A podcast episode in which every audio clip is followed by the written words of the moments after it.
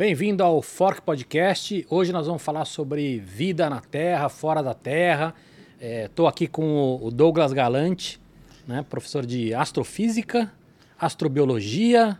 Como é que você descreve sua profissão? Você tem um monte de coisa aí. Você tem astrobiologia, você está trabalhando também lá no nosso acelerador de partículas.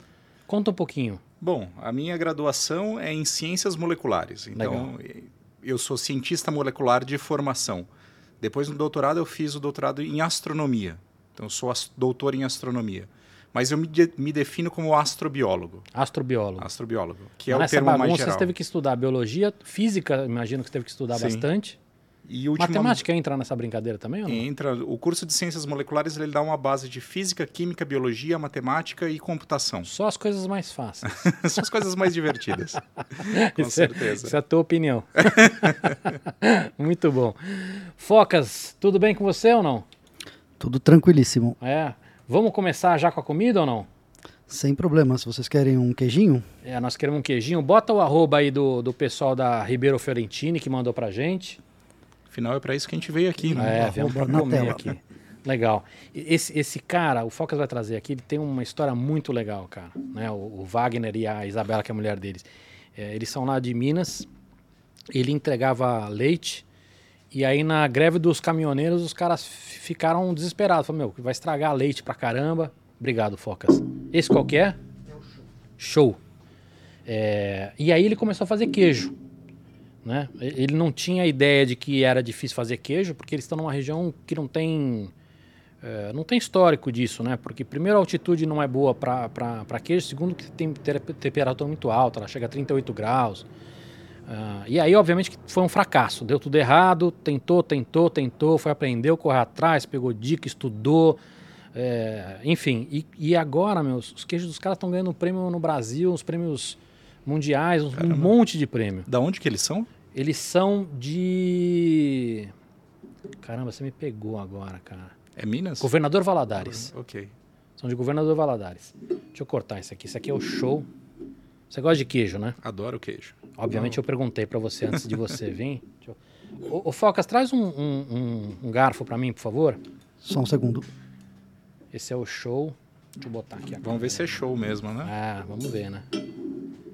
Um garfo. Traz a faquinha também pra gente. Senão tem que. Obrigado, Fernando. Deixa eu cortar aqui. Hum. Pronto. E se quiser já trazendo os próximos também, Sem problemas. Focas, que a gente já vai experimentando também. Ah, traz um. Deixa eu pegar um pratinho pra ele, pera um pouquinho.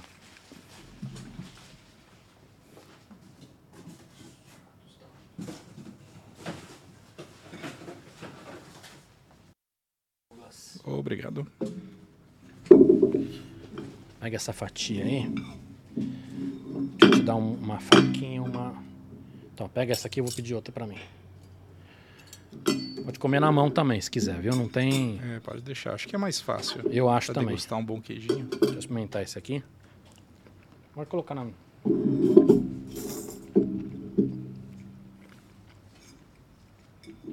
Hum, gostei e o bastante. danado é bom, hein? Maturado. Bem gostoso. Cara, a gente vai falar bastante coisa aqui, só queria te dar um toque antes que é o seguinte. É muito importante pra gente, pra mim e pro, pro Focas, que você seja bem recebido aqui. Então, mastiga, coma, tá? Se eu fizer a pergunta e tá com a boca cheia, mastiga numa boa. O pessoal que tá em casa espera. Quem tiver pressa depois vai ver os cortes, a gente faz os cortes, aí o cara não precisa ficar esperando a gente falar, ou esperando o papo inteiro. Então come numa boa, se divirta. Nós vamos falar sobre o assunto que você ama aqui. Ô Focas, esse, esse aqui é o meia cura, é isso? O queijo maiorzinho é o meia cura É, que, é um, o, que é um queijo bem, bem raiz lá, de, bem tradicional lá em Minas, né? e o, o menorzinho é um queijo Giovanna. Giovana. Que ele me explicou, obviamente que a minha memória vai ser uma desgraça, mas assim, é um, é um queijo um queijo, acho que próximo do, do frescal, e, e, mas não é tão seco. Deixa eu botar um pedaço para você aqui. Outra coisa, Douglas, você vai pegando aqui também, tá? Tô servindo então, só lá, por educação aqui. Vamos devagar e sempre, senão daqui a pouco a gente vai ter que fazer uma siesta aqui. É. E esse último queijo que chegou é o queijo brume. É muito bom também.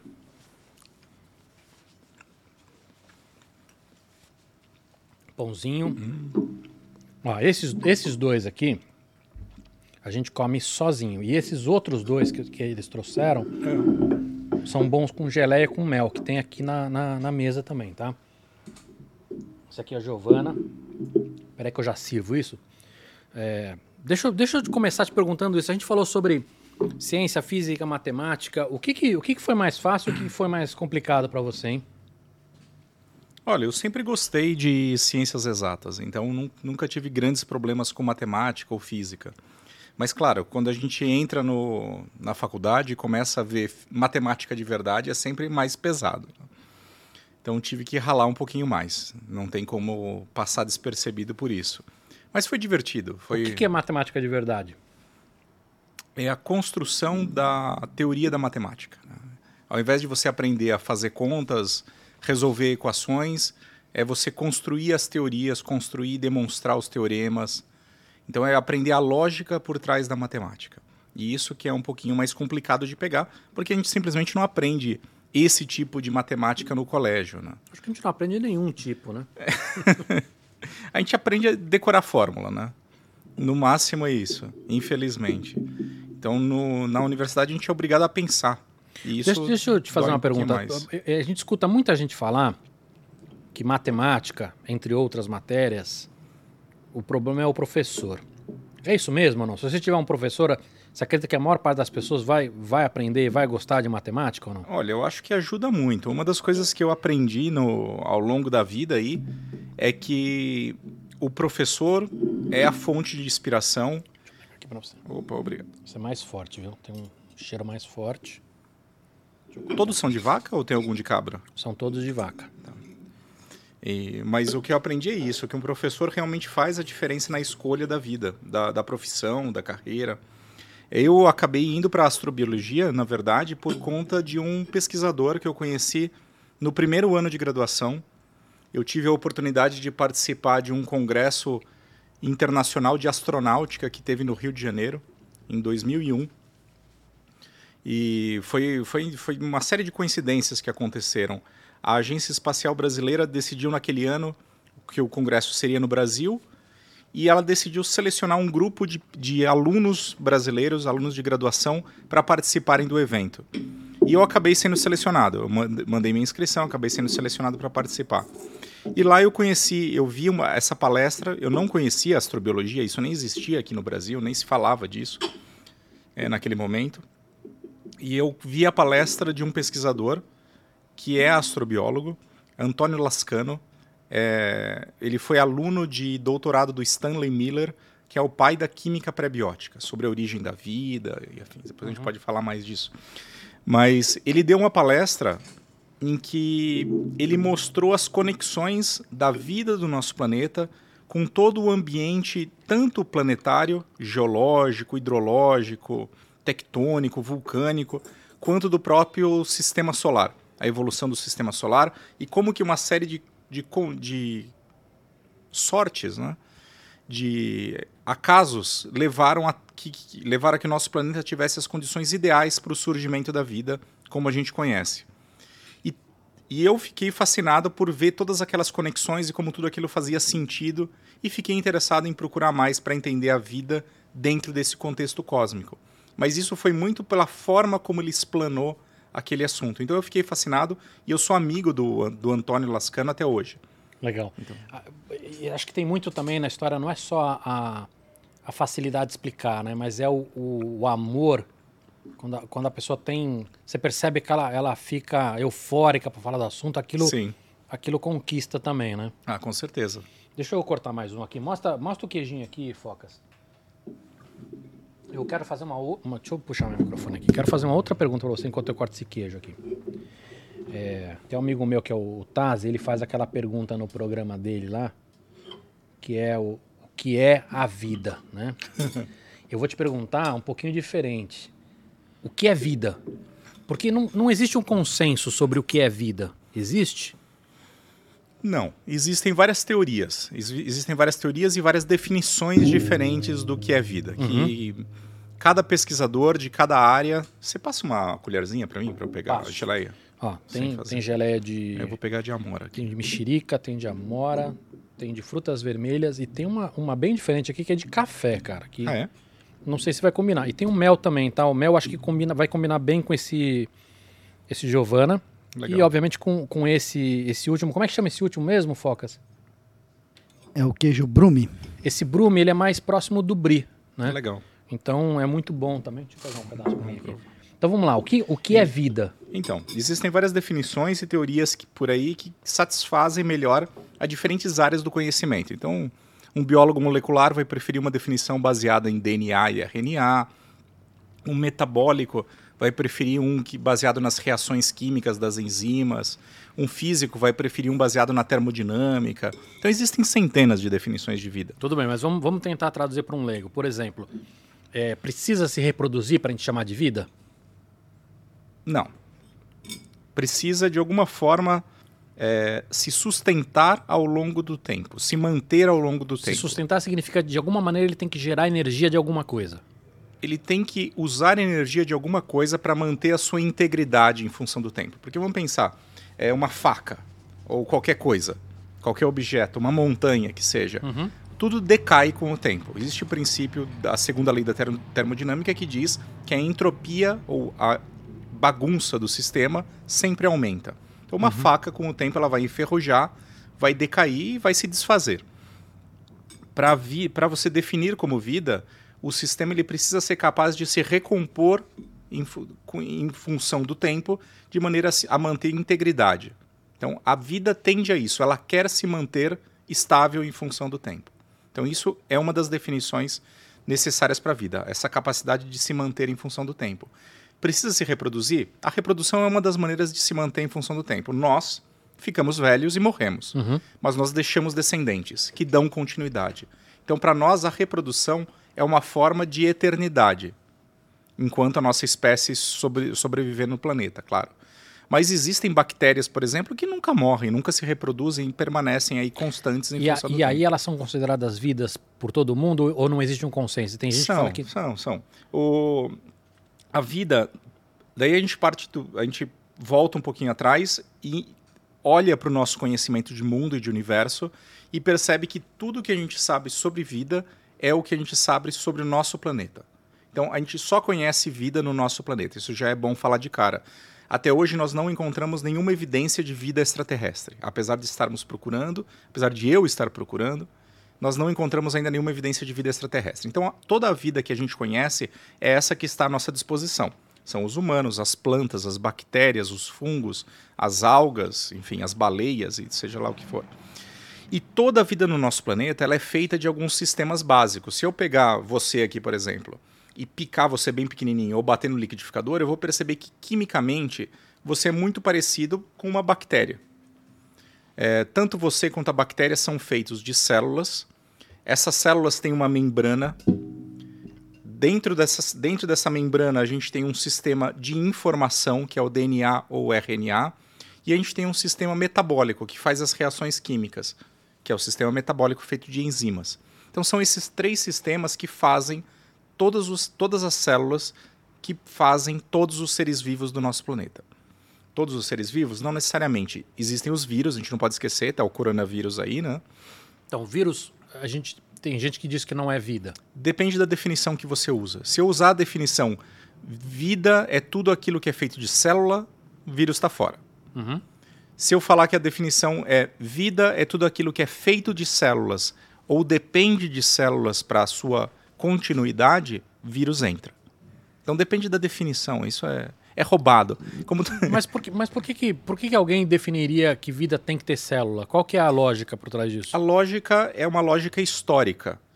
Toda a vida no nosso planeta é feita de células. E esse é o único exemplo de vida que a gente conhece até hoje. Então, é um pouco por ignorância. Tá, mas você disse que. que Isso tal- não quer dizer que não porque a possa gente não existir. conhecia os vírus quando esse, esse parâmetro foi estabelecido. Mesmo hoje, o vírus, para ele se reproduzir, ele depende de uma célula. Então, a gente entende que os vírus, na história evolutiva do nosso planeta, eles surgiram como um, sub, um subproduto da célula. Mas é, você concorda que é para um leigo é bizarro você dizer que um vírus não é um não é, não é algo vivo? Sim. Porque é Sem estranho. Se ele não é algo vivo, ele é o quê então? Né? Algo não vivo. Não tem muito o que inventar. De, as definições elas são boas para isso. Elas te dizem se sim ou se não. O, toda a questão, toda a, essa discussão de origem da vida, a gente tem que lembrar o seguinte: uma vez que a gente escolhe uma definição, a gente tem que seguir com essa definição a ferro e fogo até o fim. Então, se eu usei uma definição em que vírus não é vida, ele caiu fora e acabou. Acabou, acabou a discussão. Agora, eu prefiro definições que incluem vírus como vida, sim, porque eles têm propriedades de se manter em função do tempo. E eu acho que essa é uma propriedade fundamental. Mas não existe um consenso. Mas o que a gente sabe é toda a vida do nosso planeta ela é feita ou ela depende de células para se manter. Isso é a base. Uhum. E ela é feita desses três, sub, desses três subsistemas: compartimentalização, a membrana, sistema informacional, sistema metabólico. E é esse tipo de entidade que a gente procura em outros planetas também. Ou hum. os resultados metabólicos disso. Legal. Deixa eu, para quem está quem tá escutando a gente no, no Spotify ou outro agregador de áudio, é, o, os queijos estão maravilhosos, vocês não estão vendo, mas é, a gente botou arroba na tela. O arroba, para quem está escutando, é Ribeiro Fiorentini, com I, tá, no final. Vale muito a pena. Ó, eu, eu gosto muito de. Experimenta, você não, você não tá comendo. É, eu gosto muito de queijo, eu tenho sempre queijo em casa e eu tô bem impressionado, viu? Deixa eu pegar com o mel aqui. É, eu tô bem impressionado com a qualidade. Eu gostei bastante de todos eles. É, o Meia Cura é fantástico. O show é fantástico. Enfim, todos eles são, são, são muito bons. Deixa eu te perguntar uma, uma, uma outra coisa. Você está trabalhando lá no Synchrotron, né? Sim. Que é um nome difícil de falar, né, rápido? Synchrotron, que parece que você está falando errado. Todo mundo erra. Minha mãe até hoje não consegue falar Synchrotron. Você consegue explicar para leigo o que é o Synchrotron? Ou, ou melhor, o que é o acelerador de partículas brasileiro ou não? Vamos lá, vamos, posso tentar, né? O, o Synchrotron é um acelerador de partículas não muito diferente do CERN, aquele que existe na Suíça, uhum. que apareceu no Anjos e Demônios, enfim. É, ele é basicamente um acelerador circular que acelera elétrons. Então, são partículas elementares, partículas de carga negativa, que, que são aceleradas em velocidades próximas à velocidade da luz. E a gente acelera e mantém esses elétrons rodando nesse acelerador circular que é enorme. Ele tem quase. É, ele tem mais de meio quilômetro de circunferência, então ele é muito o, grande. O lá, o lá, de fora é França, né? Ele fica na divisa, né? Na divisa da França com, com a Suíça. Com a Suíça, né? Ele, ele, ele é maior, né? Ele Quanto, é maior. Ele tem 30 quilômetros. É, o, o brasileiro antigo tem quanto? Tem 100, 100 metros de circunferência. O novo e tem o novo 520. Tem 520, tá mas são aceleradores diferentes, né? Não é que a gente está competindo com a Suíça, por exemplo. Sim, perfeito. Porque o acelerador da Suíça ele é do tipo colisor. Ele acelera as partículas e ele, a, a uma energia muito alta em sentidos opostos e ele tem o objetivo de colidir uma partícula com a outra, fragmentar essas partículas e produzir subpartículas que são estudadas, né? Como por exemplo o bóson de Higgs, que foi descoberto lá é, foi descoberto, foi demonstrado lá, né, depois, da, depois da descoberta teórica. O acelerador síncrono tem o objetivo de não colidir nenhuma partícula. Ele só quer acelerar em velocidades altíssimas. E quando a partícula está acelerada nessa velocidade altíssima e faz uma curva muito rápida, ela tem a propriedade, existe um princípio na natureza que diz que toda partícula carregada eletricamente, quando sofre uma aceleração, ela produz luz, ela produz radiação eletromagnética. Então, e, essa ela... curva que você está falando não é uma curva, né? Quando ela, ela é rebatida, né? Não, ela faz uma curva mesmo, porque é um acelerador circular. Cada vez que ele faz uma curva do círculo para fazer Mas essa voltas, curva não é feita por, assim, por, por várias pequenas retas ou não? São várias pequenas retas e no final de cada reta tem um eletroímã, um ímã superpotente. O Focas, bota, por favor, bota a imagem aqui no, no monitor do, do Sirius. Olha lá. Nós temos essa saída, certo? Sim. Você trabalha naquela primeira, que é a maior, maior, certo? Exato, a Carnaúba. Tá. E, e, aí todas elas têm, têm nomes brasileiros, é isso? Todas elas têm nomes de árvores ou animais brasileiros, Legal. da fauna e flora. Tá, mas enquanto eu estou no, no, no, no, círculo ali, eu estou rebatendo ela em várias pequenas retas, certo? Exato. Tá. Exato. A cada, aqui dentro do círculo a gente tem. Deixa eu puxar o microfone. Boa. Aqui dentro do círculo a gente tem várias pequenas retas Uhum. e no final de uma reta tem um eletroímã super potente que faz o elétron fazer a curva. Uma Tá. nova reta e uma nova curva. E assim os elétrons vão fazendo a volta. Uhum. E cada vez que ele, que ele é rebatido de uma reta para a próxima, ele produz luz. E essa luz, ela sai na tangente aqui, sai pela resvalando pela borda do círculo Tá, e é direcionado para as estações experimentais que a gente chama de linhas de luz. tá. E aí, o tamanho ser diferente é porque eu imagino que você pode colocar mais rebatedor, mais filtro, mais. Ou, ou tô falando besteira? É, não, não está falando besteira. É o que a gente chama da ótica da linha de luz, né? Porque uma vez que você tira o feixe de radiação de alta intensidade do acelerador, a gente tem que condicionar essa luz. A gente pode, por exemplo, focalizar a luz em tamanhos nanométricos, ou a gente pode selecionar a energia dessa radiação, a, a, a cor da luz, para fazer o nosso experimento mais adequado. E para isso a gente precisa colocar elementos óticos, a gente precisa colocar lentes, a gente precisa colocar prismas, a gente precisa colocar diferentes elementos óticos que vão ser instalados ao longo da linha de luz. E cada linha de luz tem uma especificidade e precisa de um tamanho diferente. A minha linha chega às, maiores resoluções espaciais, ao menor tamanho de feixe possível dos Sirius. Por isso ela precisa ser tão longa assim. Tá. Tá. Agora, vamos lá. Primeira pergunta é o seguinte. É, você tinha comentado que são, são objetivos diferentes, né? Quando a gente compara com, com o CERN lá fora. Sim. É, eu, eu não visitei o Sirius ainda, mas eu visitei o outro. Como é que chama o outro? De O? VX. O VX. Isso. Eu visitei o VX é, e eu lembro que conversando com, com a galera de lá, eles estavam comentando, já estava já tava em construção o Sirius quando eu fui, e eles estavam comentando que se não tivesse atraso, que acabou rolando, o Sirius quando fosse lançado, ele seria de uma categoria que seria a melhor do mundo, Uhum. É, a melhor tecnologia do mundo naquele tipo de, de objetivo. Sim. Né? É, hoje, se não me engano, ele ainda é o melhor no hemisfério sul. Ele certamente é o melhor do hemisfério sul e a gente está tentando demonstrar que ele é melhor do mundo ainda. E, e quando a gente fala de melhor do mundo, o que quer dizer isso? Quer dizer que ele tem mais frequências ou ele tem mais precisão? O que, que a gente quer dizer com isso? A gente está competindo numa faixa, numa categoria aí que chama de emitância, que diz basicamente o quão bom, o quão bem focalizado é o seu feixe. Tá. E que o que no final me diz é quão pequeno pode ser o tamanho do feixe que chega aqui no final. E que vai definir o que, que eu consigo estudar. É, e a gente está. É que é um número, né? A imitância é um número. Ela é 250 picômetros radiano. Mas é só um número, não quer dizer nada. Uhum. Não quer, quer dizer, quer dizer muita coisa, mas não quer, para o leigo não quer dizer nada. Mas a gente está competindo nesse quesito específico. Nós hoje estamos chegando próximos do planejado, que é 250 picômetros radiano. E se a gente chegar nisso, a gente vai ser o melhor do mundo nessa, nesse quesito. Legal. E, e- e tem muita coisa de, de tecnologia brasileira aí, né? Porque como ele é, ele é algo novo, literalmente falando, Sim. é, muito, muito precisou ser criado para ele. Sim. Você não tem um, um lugar que você peça uma peça para ele.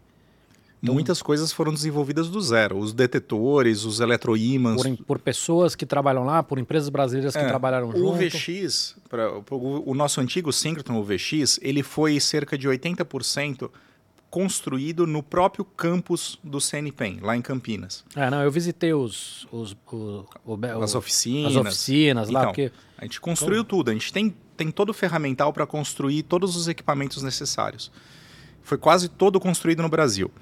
É, quando a gente, isso faz parte da missão do laboratório, isso que a gente tem que entender. O CNPEM é um centro de pesquisa ligado ao Ministério de Ciência, é, de Ciência, Tecnologia e Inovação, Uhum. o, MC, o MCTI, é, e ele tem a missão de gerar conhecimento no país e manter esse conhecimento no país e gerar riqueza para o país. Né? Então, é, a gente, quando decidiu construir o UVX, ele foi mais lento do que o normal, porque a gente não comprou as partes prontas do exterior e trouxe. Mas a gente decidiu construir aqui. Isso sem falar que naquela época era muito mais difícil importar qualquer coisa. Né? A importação, o Brasil ainda era um país muito fechado. Agora, no Sirius, é, a gente tinha um problema muito maior. Porque no VX, por exemplo, a gente tinha 12 eletroímãs para fazer o círculo. E construir 12 eletroímãs é, foi possível de ser feito no campus. Agora, no Sirius, a gente tem centenas de eletroímãs. Então, é outra escala de problema. Então, a gente não tinha capacidade técnica e de pessoal para construir é, todos os dispositivos necessários para o Sirius. Mas a gente tem a missão de manter a tecnologia e o conhecimento no país. Por isso, o que a gente fez foi fazer parcerias com empresas privadas brasileiras, transferir tecnologia para essas empresas e elas construíram e forneceram o equipamento para a gente. Por exemplo, a- os eletroímãs foram todos construídos pela VEG, É, ela- ela fez bastante coisa, né, desse... do- de todo o projeto. Então, toda essa parte de eletroímãs, motores, dispositivos foi feito pela VEG, que tem um amplo conhecimento aí de motores e e rolamentos. Então, a gente transferiu a tecnologia para eles e eles estão fornecendo esses ímãs para a gente. E assim foi com várias outras empresas. Né? Inclusive, os nossos detetores, que são super complexos, por exemplo, um detetor que a gente usa, que é basicamente uma máquina fotográfica de raio-x, mas, claro, super sensível, etc. e tal, é, a máquina, a- o padrão que existe no mundo é de uma empresa e ele se chama Pilatus, esse detetor. Ele custa mais de um milhão de dólares, o detetor, uma peça. A gente decidiu que a gente não ia comprar o Pilatus, mas que a gente ia desenvolver o nosso próprio detetor. E desenvolvemos. Então a gente tem um detetor brasileiro chamado Paimega, que, que tem características melhores que o Pilatus. E já existem empresa, empresas e síncrotrons de fora interessados em comprar o equipamento da gente. De novo, foi a ideia de manter a tecnologia aqui no país. Demora mais tempo, mas gera riqueza, gera conhecimento, forma pessoal. É. Não, não é só isso, né? Você, você tem toda uma. é, um, um resíduo positivo dessa história. De, de- que vo- você está falando, assim, de, de gera no- novos, eh, novas competências, né? Gera. Enfim, cara, eu, eu, eu sou, sou super fã. Deixa eu fazer uma pergunta. O, o, o antigo, ele continua sendo bastante útil, imagino. Ele está sendo desmontado. Por quê? Por, Por- custo? Por custo. O principal problema é o custo. A operação do acelerador é cara. né? Só a conta de luz do acelerador, para se manter ligado, era de cerca de 500 mil reais por mês. Então a gente não. Mas o maior custo certamente é pessoal, é RH. Porque a gente precisa de pessoas altamente qualificadas para operar a máquina. Mas não faria sentido, se tivesse dinheiro, manter? Faria. Porque são máquinas diferentes. O Sirius ele é uma máquina grande e de alta energia. Ele é melhor para trabalhar na faixa de espectro, na faixa de energia de raio-x de mais alta intensidade, que a gente chama de raio-x duro. Uhum. Enquanto que o UVX é uma máquina menor e muito boa para trabalhar na faixa do ultravioleta e do raio-x que a gente chama raio-x mole, raio-x de baixa energia. Então, um mundo ideal seria ter as duas máquinas, uma operando em alta energia e outra operando em baixa energia, fazendo trabalhos complementares. É, que pena que eles vão, que vão destruir. Eu queria. É, não é destruir também. Boa parte dos equipamentos do UVX puderam ser aproveitados para o Não, Sirius. não, tudo né? bem, mas não é uma questão de se jogar fora equipamento, não é uma questão de jogar fora dinheiro, não é isso que eu estou dizendo. Mas é jogar fora uma oportunidade de você ter mais ciência rodando ao mesmo tempo ali. É, esse é, um, esse é um problema de. Porque eu lembro quando eu fui no último, e eu imagino que nesse aspecto é exatamente igual, porque você, você não aumentou a, quanti- a capacidade de, de quantidade de pesquisas que você tem aqui. Porque a quantidade de saídas que você tem aqui é limitada. Você tem dois, quatro, você tem Na seis verdade, saídas. tem muitas mais. Essas daqui são as, as linhas que a gente chama de linhas longas. Aqui dentro a gente tem as linhas curtas, a gente tem espaço para 39 linhas. Tudo bem, mas eu lembro do antigo, você tinha fila de espera de dois anos para trabalhar nele. Sim. Então, assim, se eu sou um pesquisador, até porque a gente trabalha com a América Latina inteira, né? A gente Sim. abre isso para a América Latina. Para o mundo inteiro, Para o mundo verdade. inteiro. Eu sou um pesquisador, eu quero fazer uma, uma pesquisa aí. Ela sendo aprovada, eu tenho uma janela de dois anos. Então, tudo bem, mesmo que eu não dobre a capacidade, mas se eu tivesse o antigo, Sim, poderia ajudar. O, o mundo ideal seria se a gente tivesse vários Sirius no Brasil. né? Sim. Esse seria o mundo ideal. E uma coisa que Mas a o, gente... o que eu quero dizer é o seguinte: óbvio que para você construir vários Sirius, aí não tem grana. Mas a partir do momento que um já está pronto, né? Dá uma dó. É. Sim, foi uma discussão que foi feita com o Ministério e não teve jeito. Não teve jeito mesmo. Não, a gente simplesmente não teria como rodar as duas máquinas ao mesmo tempo. Inclusive, a gente tentou parcerias com a Unicamp, por exemplo, que está lá do lado, né? Sim. Mas também não tinha dinheiro para manter e operar essa máquina, que é cara demais. É. Então, infelizmente é uma- tem. Mas a gente tem que É, lembrar é que uma discussão que não vale a pena a gente entrar aqui, né? Porque não é, não, não é o teu não é o teu campo, né? Mas dinheiro tem, né? É, dinheiro o- tem. A gente o- tem que lembrar que ele custou menos que um estádio da Copa do Mundo, né? Ah, se entrar nessa discussão aí, ferrou. Eu tenho uma perguntinha aqui do chat. Fala, Focas. É, o Juliano M. Nunes está perguntando como funciona essa aceleração? É, é um puxa, é um empurra, é magnético? Como se acelera uma partícula exatamente? Legal. No- a- a- colo- colocar nessa pergunta também. No antigo, ele tinha uma- uma- um pequeno círculo antes de ir al- pro grande. Esse também tem? O booster, um pré-acelerador. boosterzinho. Esse também tem? Esse também tem, mas é uma tecnologia diferente. O booster aqui, ele fica junto do acelerador grande. Então, na verdade, eles têm praticamente, praticamente o mesmo tamanho. Tá, mas vamos lá, explica pra gente, da- do comecinho ali. O, bom, o começo. Você gera os elétrons da maneira mais simples possível. As antigas lâmpadas de filamento, Uhum. lâmpada incandescente, toda vez que você aquece um filamento de tungstênio, por exemplo... Essas aqui, ó. Essas aqui não são Essas- LED. Boa. É, toda vez que você aquece um filamento, você desprende os elétrons daquele material e você gera o que a gente chama de plasma. Essa é a primeira etapa da geração dos elétrons. Então você gera um, por, por um filamento um plasma e, vo- você, e a primeira etapa é você arrancar esse, esse, os elétrons desse plasma com um campo elétrico muito intenso. Então você põe um campo elétrico muito intenso, de alguns milhares de volts, e isso puxa os elétrons para dentro do acelerador. É- Essa, essa lâmpada ela fica acesa de maneira constante ou não? É um, É um pulso. É um São pulso. pulsos. Tá. É, então você arranca os elétrons e injeta no acelerador. O acelerador, ele é feito, a primeira etapa é chamado de LINAC, ou Linear Accelerator, acelerador linear. Porque ele é um- uma linha reta. Aqui a gente não consegue ver porque está dentro do túnel, mas então a- Geralmente fica no subsolo, né? No, o VX ficava no subsolo, aqui fica no, no, no mesmo nível do acelerador. É tudo diferente, a tecnologia é toda diferente. É, o acelerador linear ele é feito do- de várias cavidades de radiofrequência. Uma cavidade de radiofrequência é basicamente uma esfera especial, feita de um material condutor, onde dentro da cavidade você injeta microondas, igual microondas de um forno de microondas. Então você injeta uma onda eletromagnética que ela fica aprisionada dentro da cavidade de radiofrequência. Quando o elétron entra nessa cavidade de radiofrequência, ele pega, se ele pegar na crista da onda, ele vai ser empurrado pela onda. Então ele surfa na onda. E isso é o que acontece dentro da cavidade. E no o acelerador linear é feito de diversas cavidades em sequência, de maneira que em cada uma ele vai ganhando um pequeno kick, um pequeno impulso. Uhum. E isso faz com que ele ganhe uma grande velocidade. E por enquanto ele tá no numa final. retona, né? Ele está numa retona. Depois ele entra no acelerador principal, que é o acelerador, que é- ele entra no booster, que é o pré-acelerador. No booster, ele vai, ele vai ficar circulando e cada volta que ele dá, ele vai passar por uma nova cavidade de radiofrequência e ganhar o impulso de uma onda. Ele vai girando e ganhando velocidade. Vai ganhando velocidade.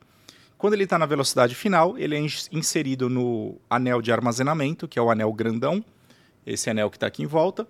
E nesse anel ele vai ficar rodando ao longo do tempo com o mínimo de perturbação possível. Esse é o básico. Então, o princípio básico de aceleração é cavidade de radiofrequência e onda e microondas acelerando os elétrons. Tá, mas então, para responder a pergunta dele, se puxa, empurra, no começo puxa, no final empurra, é isso? É, pode ser. No começo você puxa com o campo elétrico, com o campo elétrico e no depois final você empurra empurra com a onda. Com o ímã. com a onda, com a onda do- de microondas Tá, em cada, em cada cavidade de radiofrequência. legal. E É, você chega na energia de 3 GeV, que são 3 bilhões de eletronvolts. Então você pode ter ideia que é da ordem de 3 bilhões de volts. Quanto tem um raio? Um raio são. Nossa, boa pergunta, eu não sei. Ô, Diretora, nosso diretor, vamos usar o... qual, é, É. qual é a tensão em um raio? Deixa eu te perguntar uma coisa assim. Vamos lá, para os leigos entenderem para que que presta isso. É, quando você vai ler lá, você vai ler assim, ah, isso serve para para nanotecnologia, para ciência de material, para bens é, culturais como a arte, a arquitetura. Vamos pegar um por um para tentar entender por que que presta. Então vamos lá. Ciência de material. Bom, ciência dos materiais tem o objetivo de desenvolver materiais mais eficientes para alguma atividade. Mas vamos lá, o que, que esse cara me traz de conhecimento que vai me ajudar a desenvolver um material ou descobrir um material ou qualquer coisa nessa linha? por exemplo, eh, vamos, vamos para os grafenos que estão na moda. Né? Tá. Então, ele permite fazer mapeamentos da densidade eletrônica, ou seja, da distribuição de elétrons no grafeno, o que é essencial para a gente entender as propriedades de condução elétrica. Porque todo mundo está enxergando os grafenos como os novos condutores de eletricidade do futuro. Né? Uhum. Então, para isso, a gente precisa entender melhor como que os elétrons andam através do grafeno. E com um Sirius, a gente pode mapear exatamente onde, estão, onde está cada um dos elétrons e entender como que eles podem passear ali por dentro. Esse é um dos materiais.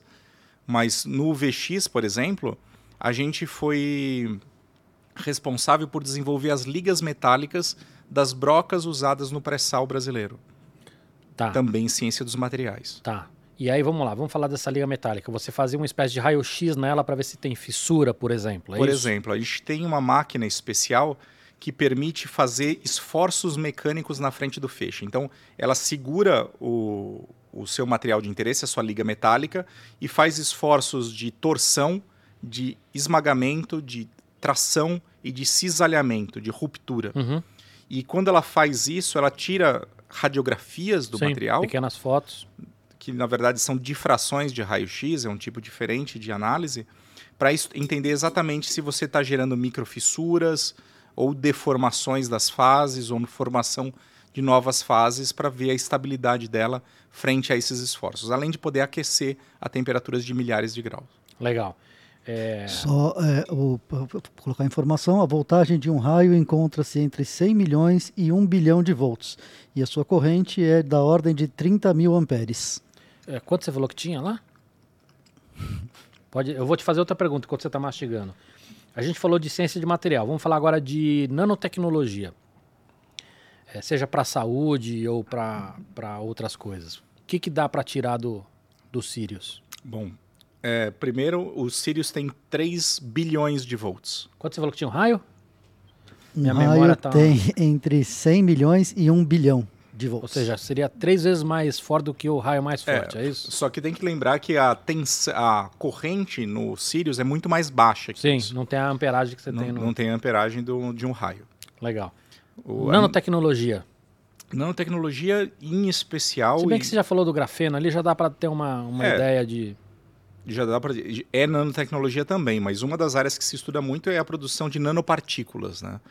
E nanopartículas podem ser usadas para muitas coisas, para carregamento de fármacos, então, ou seja, para transportar remédios para o interior de células através dessas nanopartículas, para catálise, Ou seja, para desenvolvimento de novos medicamentos. desenvolvimento de novos medicamentos, para catálise, no sentido de transformar, por exemplo, é, etanol em outros hidrocarbonetos mais úteis em plásticos ou em hidrogênio, que é um combustível limpo, a partir de nanopartículas. Então, nanopartículas têm uma infinidade de funções. Mas para a gente ter a função necessária, a gente precisa conhecer muito bem a composição química, a o tamanho e a forma dessas nanopartículas, além de outras propriedades íntimas que a gente precisa tirar. E isso a gente pode enxergar no Sirius, porque o que, o que ele é no final, em grande parte, é um super microscópio para entender o material em nível atômico. Legal. E acho que entra também a resposta do- das artes, né, de bens culturais, de, culturais, de eh, arqueologia ou, ou paleontologia, ou seja, pegar, pegar coisas para a gente poder examinar que às vezes você não vai poder abrir para não estragar. É, eu, um dos, uma das vantagens de usar o raio-x é que ele é minimamente destrutivo, se não totalmente não destrutivo. Então permite enxergar o interior de materiais sem ter que abrir eles. A gente tem um trabalho aqui no Brasil que a gente fez, é, a gente fez no Synchrotron, em que a gente estudou o interior de um peixe fóssil de 110 milhões de anos, é, encontrado aqui no Brasil, lá no Araripe, no Ceará, em que a gente queria entender a composição dos órgãos preservados desse peixe. E só que a gente não queria abrir, seccionar, cortar nem nada. Então a gente simplesmente fez uma tomografia tridimensional é, do peixe no interior da rocha. Então a gente basicamente pegou a rocha, colocou no síncrotron, fez a tomografia, a imagem tridimensional, e com isso a gente gerou uma imagem composicional do interior do peixe e conseguiu ver os diferentes órgãos que existem ali, existem ali dentro. Em especial o coração desse peixe. E até hoje esse é o coração mais antigo já descrito no mundo. E foi de um peixe brasileiro Legal. feito num síncrotron. Então, esse é o tipo de coisa que a gente consegue fazer. Legal. É, você comparou muito com raio-x, né? É a mesma frequência de onda? Dos que a gente usa no Sirius, é, grande parte da radiação produzida no Sirius está no, na faixa do raio-x. Tá. E, e, qual é a diferença? Você, você falou de, de, de, precisão, é de, é de é, o que que, por que, que é, é tão mais é, poderoso do que um raio-x tradicional? É, tem algumas vantagens. É, o raio-x do Sirius, primeiro, ele tem uma intensidade muito mais alta. A gente falou dessa potência toda parecida com a de um raio. Isso gera uma intensidade, um fluxo de raio-x, que é como se fosse o brilho de uma lâmpada, é, trilhões de vezes maior que de um tubo de raio-x convencional.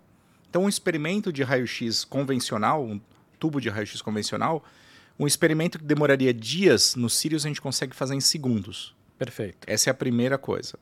Depois. Ou seja, aquela, aquela, aquela pedra com o fóssil talvez até daria, mas ia demorar muito mais. Ia demorar muito mais e, na verdade, era impraticável chegar nas resoluções que a gente precisava, no, de, no nível de detalhamento que a gente precisava. A gente até tentou fazer em raio-x convencional usando raio-x médico, mas você simplesmente não consegue definir suficientemente bem o interior da rocha. E depois, a gente tem a, a, uma das grandes vantagens do, do síncrotron é que você consegue selecionar a energia que você quer usar. Então, a máquina ela gera o que a gente chama de radiação policromática, de muitas cores. Uhum. Ou seja, não é uma energia específica, mas ela é gerada em todo o espectro eletromagnético. Como as cores do arco-íris, só que essas cores do arco-íris se estendem além do violeta. Elas vão violeta, vão ultravioleta, viol é, raio-x é, raio mole, raio-x duro, blá blá blá. Esse espectro continua. Os Sirius, o, o síncrotron, todos os síncrotrons, eles geram é, radiação em todo esse espectro, o que permite que, que a gente, nas linhas de luz, selecione exatamente a energia que a gente quer trabalhar. Isso é interessante porque permite que a gente é, sintonize a energia de trabalho com o tipo de material que você quer estudar. Então, digamos que, é, não sei, você tenha implantes metálicos no seu corpo e eu queira fazer uma imagem só desses implantes metálicos. Eu posso selecionar a energia do ferro, do metal, por exemplo, e fazer uma tomografia só do ferro. E daí você vai ser completamente transparente eu vou ver só os implantes metálicos. E assim eu posso estudar em detalhe cada um dos elementos da minha tabela periódica, na verdade. Em grande detalhe. Então, isso é, uma das, é outra das grandes vantagens. Legal. Focas, tem perguntas sobre o Sirius ou não? Que eu quero pular para um monte de assunto aqui. Quero falar de vida né, fora da Terra, vida na Terra. É, tem, na verdade, um agradecimento aqui do senhor Giliardi Marinho. Ele está colocando que ele queria agradecer todo o apoio que o doutor Galante deu para ele. Uns anos atrás, ele teve a oportunidade de apresentar a pesquisa científica num evento no Rio de Janeiro. E ele dá os parabéns é, ao doutor aqui no, no, no chat. Legal. Obrigado, Guilherme. O Guilherme é um amigo aí de longa data, que está seguindo a carreira acadêmica dele também, acabando o mestrado. Em breve vai estar aqui conversando com vocês. Também. Legal. Excelente. Eu queria aproveitar essa, essa história de, de você inspirar outras pessoas com o seu trabalho, com a sua ajuda. Como é que tá? Como é que você vê hoje a história da divulgação científica? Que isso é uma coisa que, que me incomoda muito. A, mi, a minha percepção é de que a ciência deveria olhar com muito, e a gente está percebendo a importância disso hoje, deveria estar tá olhando com muito mais carinho, muito mais cuidado para a divulgação científica. Como é que você vê isso? Eu vejo, bom, eu concordo com você plenamente. Eu acho que a divulgação científica é essencial, é, em especial para justificar todos esses gastos que são feitos com ciência, esse investimento que é feito, feito com ciência no Brasil e no mundo. Né? Muitas vezes as pessoas não entendem que um equipamento como o Sirius, que custa um, uma, um pouco mais de um bilhão de reais aí, é, ele, os benefícios que ele pode trazer para a sociedade por décadas, né? em formação de pessoas, em desenvolvimento de novos equipamentos e novos medicamentos e afins. Então, eu entendo que a divulgação ela deveria estar intrinsecamente atrelada ao processo de produção do conhecimento. Isso é o que eu entendo. Agora, Douglas, é, não é só isso, né? A gente está percebendo hoje que a gente está vivendo um período de trevas aí, com muita fake news, muita desinformação, muito boato, muito teoria da conspiração. É, não dá para culpar a falta de divulgação científica, porque a gente está culpando a é, vítima não. Pelo, pelo, pelo problema. É mas, é falta de educação científica. Não, né? Perfeito, mas, mas se a gente tivesse mais divulgação científica, ajudaria a diminuir um pouco esse problema, você não acha? Eu acho. Eu acho que ajudaria, é, mas não resolveria, né? Porque o problema tem que começar de, tem que ter duas frentes, né? A divulgação ela ataca o problema imediato da falta do conhecimento, da ignorância das pessoas. Mas esse problema vem de base de uma falta de uma educação precária que não dá o necessário para que ele entenda o, o que é a ciência. Então eu acho que a gente precisa ter as duas frentes: uma melhora da divulgação e uma melhora do, do, do sistema educacional brasileiro. Senão, não tem como. E a gente tem que tomar cuidado também, porque colocar todo o peso do, dos problemas na divulgação científica e no cientista para fazer divulgação científica é um peso gigantesco também. Não, é um peso, e como eu falei, quer dizer, você não pode culpar a vítima, porque de certa forma hoje quem trabalha, quem vive de ciência, se tornou vítima da, de uma sociedade ignorante mas eu acho que a gente percebeu agora, nesse momento, o quão importante é a divulgação também Sim. nesse aspecto. Ah, com certeza. Eu acho que é, por algum tempo os cientistas eles viveram numa torre de marfim, né? realmente isolados, fazendo a ciência deles e felizes e contentes, sem se preocupar em devolver nada para a sociedade em termos de educação e divulgação. Eu acho que nos últimos tempos a gente vem sendo cobrado mais para fazer divulgação. Agora, essa cobrança ela não é muito efetiva, né? Porque hoje, quando você olha para a academia, o que se cobra é paper, não é divulgação. A divulgação me parece que é às vezes até mal vista no meio acadêmico. Ainda é. Isso vem mudando. Eu diria que isso vem mudando recentemente. Não? Tem tido mais espaço para fazer extensão, além da pesquisa é, e educação né, na, na academia mas a gente está engatinhando ainda nisso. Como você falou, existe muita, muito preconceito para quem dedica a sua carreira a fazer divulgação científica. Aquela história de que quem não sabe ensina, né? É, não, e, e, você tem. Obviamente que você tem graus diferentes, né? Mas você pega, pega o YouTube hoje, que é um. acaba sendo um canhão em vários aspectos. É, você tem muita gente legal fazendo divulgação científica de, de vários tipos, assim, desde coisas mais básicas para criança e tudo, até coisas mais avançadas. Sim. É, mas eu percebo muito que algumas dessas pessoas, é, eu, eu, vejo nas discussões delas e nas conversas, de que muitas delas são mal recebidas no meio acadêmico. São mal, mal, malquistas no meio acadêmico, como se fosse uma coisa menor ou, enfim, é, é, é esquisito isso para mim. Isso não entra na minha cabeça. É. Não, mas acho que você está certo. Infelizmente ainda é assim. Você, você acompanha alguém? Não tem alguém que você gosta de YouTube ou de ou de outro, outra mídia que seja legal, que você que faça divulgação, que você acompanha ou não? Eu acompanho bastante o Space Today, né? Uhum. Do Sacani. Então é o meu preferido aí. Que também está tá, tá próximo da tua área, né? É, tá próximo da minha área. Então eu acompanho muito ele, acompanho o Pirula, enfim. O Schwarz é um amigo aí de longa data também. Legal. Então acompanho alguns deles. Mas é verdade, é, eles normalmente não são levados muito a sério na academia mesmo, porque a academia ela ela tem esse estigma de que se você não produz papers loucamente, você não é ninguém. Né? Então... E, e, que é uma outra loucura, né? Porque uma, no Brasil uma boa parte dos papers não são bons papers, né? Que também não existe uma cobrança muito forte pela qualidade. Pois é. Isso é, a gente vai longe nessa discussão. É, mas... não, não quero nem, nem entrar muito nisso. O, o, Focas, tem uma, uma. Quando tá falando de divulgação científica, aqui queria entrar numa outra história que é ficção científica. Tem uma pergunta do, do Bruno, do, do podcast resumido. Você consegue dar um play pra gente escutar ou não? Só um segundo. Tá.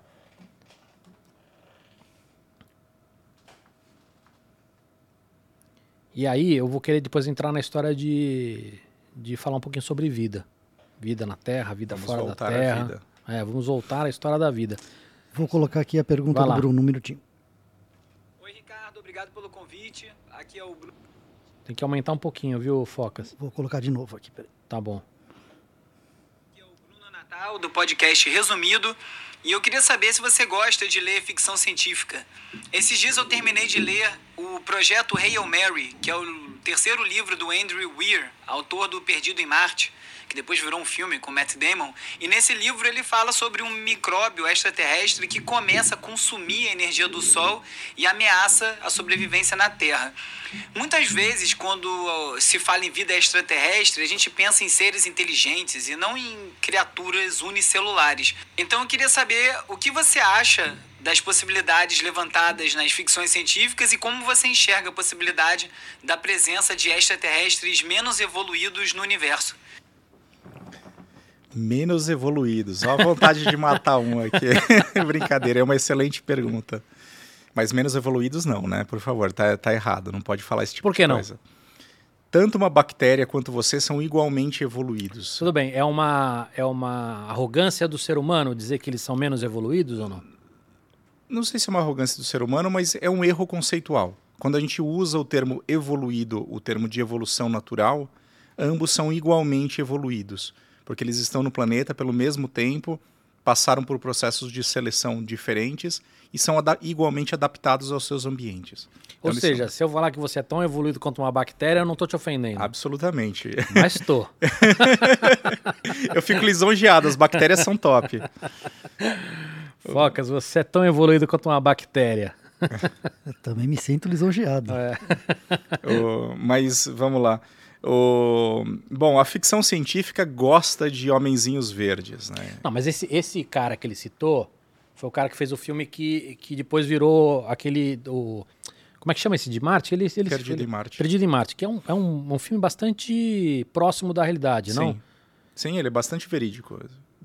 Seria, é, seria uma realidade próxima, dos próximos 20, 30 anos aí. Uhum. Eu imagino que a gente vai estar passando por coisas parecidas com isso. Espero que ninguém esteja perdido em Marte em 30 anos, mas, mas que é possível, é possível. Mas o. Mas ele, vamos lá, primeira é, pergunta que ele fez lá. Você, você gosta de ficção científica? Gosto de ficção científica. Eu cresci lendo Júlio Verne, então eu cresci lendo ficção científica. Uhum. Foi minha primeira referência de ficção, né? Então, com certeza. E agora sobre o sobre os homenzinhos verdes e afins. O... É um fato que a ficção prefere os homenzinhos verdes, seres antropomórficos, simplesmente porque é mais fácil a gente se relacionar com esse tipo de entidade, esse tipo de ser. Mas quando a gente fala de pesquisa em astrobiologia, a gente fala primariamente em busca de micro-organismos extraterrestres. Porque a gente entende que os micro-organismos, de novo, o único exemplo de vida é a que existe no nosso planeta se a gente olha para a história do nosso planeta, a vida surge, a gente não sabe exatamente quando, mas os primeiros fósseis aparecem lá talvez em 3,7 bilhões de anos atrás. Poucos, é, cerca de um pouco menos de um bilhão de anos depois da formação do e planeta. E esses fósseis são fósseis do quê? De bactérias. Tá, ou então... de coisas parecidas com bactérias. Tá. Né? Então, os primeiros organismos que surgem no nosso planeta são micróbios. Uhum. E por bilhões de anos, eles são os únicos que existem no nosso planeta. Só 600 milhões de anos atrás, acontece um evento chamado Explosão do Cambriano, quando aparece, que é uma explosão de biodiversidade, quando aparecem todos os filos e todas as classes, todas as famílias que a gente conhece de vida como atual. Então, a nossa ancestralidade animal está em 600 milhões de anos. Antes disso, o que a gente tinha basicamente eram micróbios vivendo no nosso planeta. Uhum. Então, por cerca de 3 bilhões de anos de história do nosso planeta, a gente tinha um planeta feito de bactérias. E até hoje, as bactérias fazem a segunda maior biomassa do nosso planeta. Se eu somar toda a massa de seres vivos do planeta, a primeira é plantas, que uhum. tem maior biomassa, a segunda biomassa são bactérias. Se eu pegar o corpo humano a gente tem mais células bacterianas do que células humanas. Ou seja, tem mais células não humanas do que humanas no corpo humano. Você basicamente serve para carregar bactérias. Essa é a sua função nesse planeta. É, se você pegar um ET vindo para cá, e é isso que ele entenderia, né? Se ele fosse um cientista. Sim. Se ele faz um sequenciamento de DNA seu, ele vai ver mais DNA bacteriano do que humano, por exemplo. E isso é, isso é o fato. Então, quando a gente olha tudo isso, as bactérias foram os primeiros seres vivos do planeta.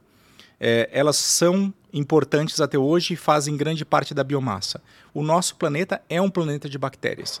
Ele é habitado por bactérias em todos os ambientes que existem, dos mais inóspitos possíveis. De vulcões na Antártica ao fundo dos oceanos até o alto da atmosfera tem bactérias. Então as bactérias são muito versáteis. Então quando a gente imagina seres vivos em outros planetas, a primeira coisa que a gente entende que funcionaria no outro planeta são bactérias. Por isso que na astrobiologia a gente se preocupa em procurar por micro-organismos em Marte, é, em Vênus, em Célado, em Europa, que são luas de Júpiter e Saturno. Né? Agora, a gente já encontrou bactérias diferentes no, na estação espacial. Hum, bactérias terrestres, né? Mas eram terrestres? Eram terrestres. Todas as bactérias encontradas, a gente nunca encontrou nada que veio de fora. Tá. Nunca, tudo que foi encontrado é terrestre.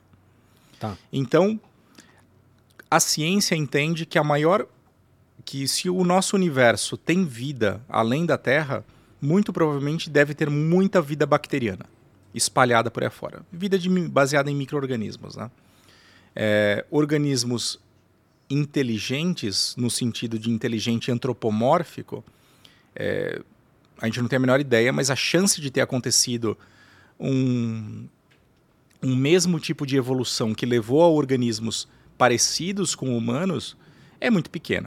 É, isso que eu ia falar. Assim, tem, tem, a gente pode chamar de coincidência, de sorte, de. É, enfim, de, de estatística, o que a gente quiser uhum. dizer, mas para a gente chegar ao ser humano, foram muitas condições muito específicas. De, de, de, local, de temperatura, de tempo, de acontecimentos.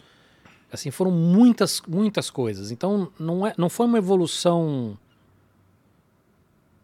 que é uma coisa que a gente vai achar em qualquer lugar. Em princípio, não tem nenhum motivo para que aconteça de novo. Mesmo se a gente rodasse a história da evolução na Terra de novo, a chance disso acontecer de novo seria muito pequena. Ou seja, o que nós estamos falando que é, ainda que aquele argumento de que existem bilhões e trilhões e, e, e trilhões de planetas, ainda assim, estatisticamente, ter algo igual a gente seria muito difícil. Seria uma coincidência muito grande. Agora, ter algo inteligente talvez não seja tão impossível. Inteligente de outras maneiras. Por exemplo, aqui no nosso planeta, a gente tem os polvos.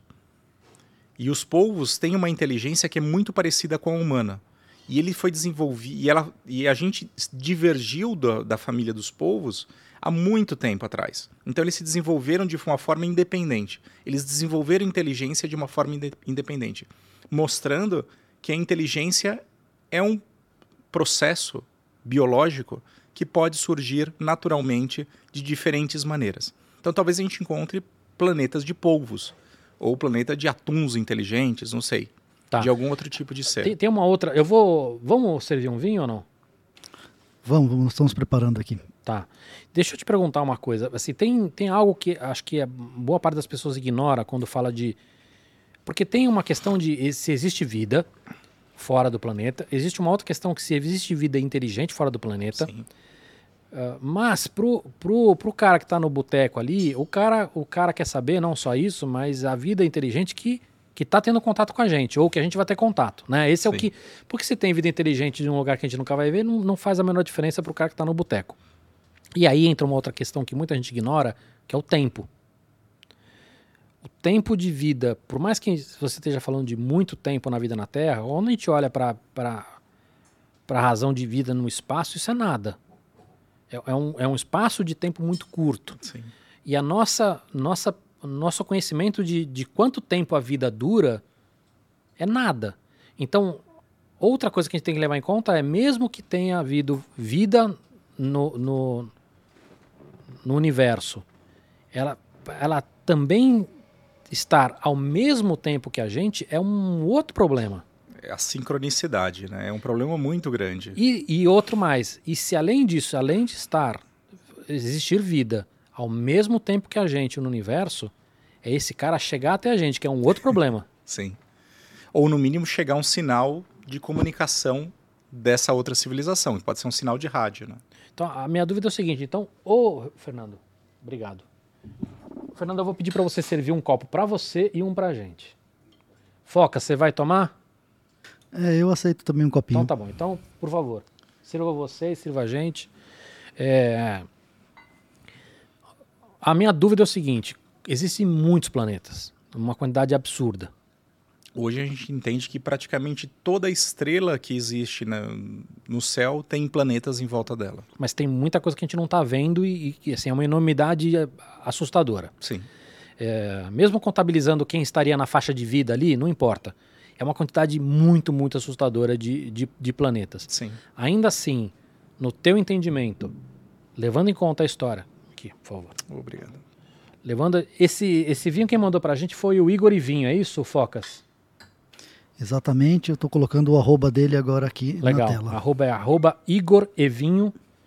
Eu gostei muito desse cara, porque esse cara, eu não entendo nada de vinho, e esse cara explica, você fala pra mim, eu vou, sei lá, ter um jantar, vou ter peixe, o que que combina? Ah, eu vou ter, sei lá, queijo tal, e ele, e ele é um cara que... que Ele harmoniza para você. Ele harmoniza pra você, entendeu? E ele vai Ótimo. falar, não, isso tem amêndoa, aquelas coisas que eu vou ignorar, Não, mas mas o mais importante é o cara falar, esse, esse é o vinho, entendeu? Mas você tem que aprender essas coisas para reproduzir e parecer o Mas, é, entendido. mas né? o que eu gostei dele é assim, cara, você gosta disso, gosta daquilo, gosta de seco, não gosta, enfim. Então, isso é um, um- uma, uma coisa que ajuda bastante. Bom, saúde. Saúde. Eu posso aproveitar que vocês estão entrando Deve. nesse, nesse momento? Eu queria fazer uma pergunta que eu Mas tenho. só para fechar a pergunta que eu não fiz. Por favor. No teu entendimento, ainda assim, com essa enormidade de, de planetas, levando em conta toda a coincidência para o surgimento da vida, o tempo que isso leva, e você acha que ainda assim é difícil a gente encontrar vida fora do. Vida, Vida inteligente? vida inteligente. Eu acho que é difícil, mas eu sou um fã de Star Trek. Então eu acredito que algum dia a gente vai, vai ter contato com alguma outra civilização. Talvez muito no futuro, talvez daqui a um milhão de anos, não sei. Quando a gente tiver tecnologia para Mas viajar isso é o teu coração estrelas. falando ou é o teu racional? É mais meu coração, né? Tá. É mais meu coração, porque, assim, no meu racional, o que eu entendo é: se eu encontrar uma bactéria em Marte, eu tô com a minha vida feita. Eu vou ser a pessoa mais feliz do mundo. Se eu puder estudar essa bactéria em Marte, estudar o DNA dessa bactéria, são maravilhosos. eu vou achar o máximo isso. Porque vai ser uma resposta de se estamos sozinhos no universo. Porque se existe uma bactéria em Marte, provavelmente existe em muitos outros lugares. Sim. E muitos outros tipos de vida pra gente estudar. Que esse é um problema, né? Quer dizer, a gente tem que, o cientista tem que lidar com o que ele, o, o, o que ele tá, ele tá, tá vendo, né? Não vendo visualmente, mas assim, se você não, não tem bactéria em lugar nenhum, essa é a informação que a gente tem hoje. E é, e, A partir e é do momento isso. que a gente encontrar uma em Marte, significa que a chance de existir em outros é muito maior. Sim. Tá. Focas, eu te interrompi, você ia fazer a pergunta? Você era Star Trek ou, ou Star Wars, Focas? Eu, na verdade, esse é um dos poucos conteúdos nerds que eu não consumi com, com bastante eh, frequência na minha, na minha juventude. Mas, rapidinho, é uma pergunta que eu tenho há algum tempo já formulada na cabeça, eu só não tinha para quem perguntar, então agradeço e aproveitar a oportunidade.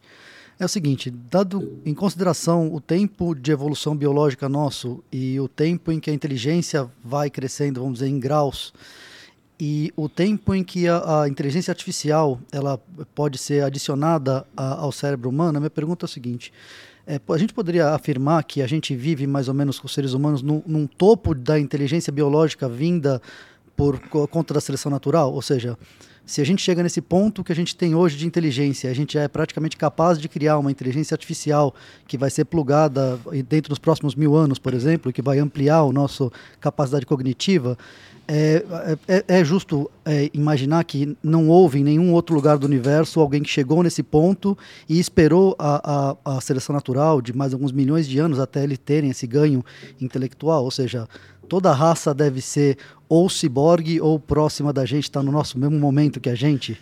Nossa, que pergunta complicada. Peço desculpas já.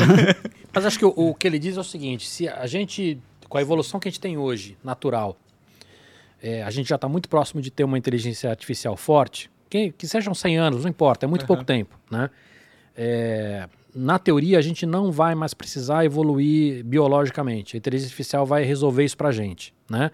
Isso se a gente não entrar numa linha de que a inteligência artificial também vai fazer a evolução biológica nossa. Sim, ela certamente vai. A gente vai responder a isso, né? Eu É. não acho que a gente vai parar de evoluir. Isso não existe, né? Vai, vão continuar acontecendo modificações com o tempo e vai, vai acontecer seleção. Então eu acredito que é um pouco prepotente dizer que a gente chegou no topo da evolução e da, da, evolução da inteligência e que não existe nada além disso, biologicamente falando. É, o que seria mais provável nessa linha seria a inteligência artificial nos ajudar a fazer essa evolução. A gente está falando, falando de CRISPR, né? Sim.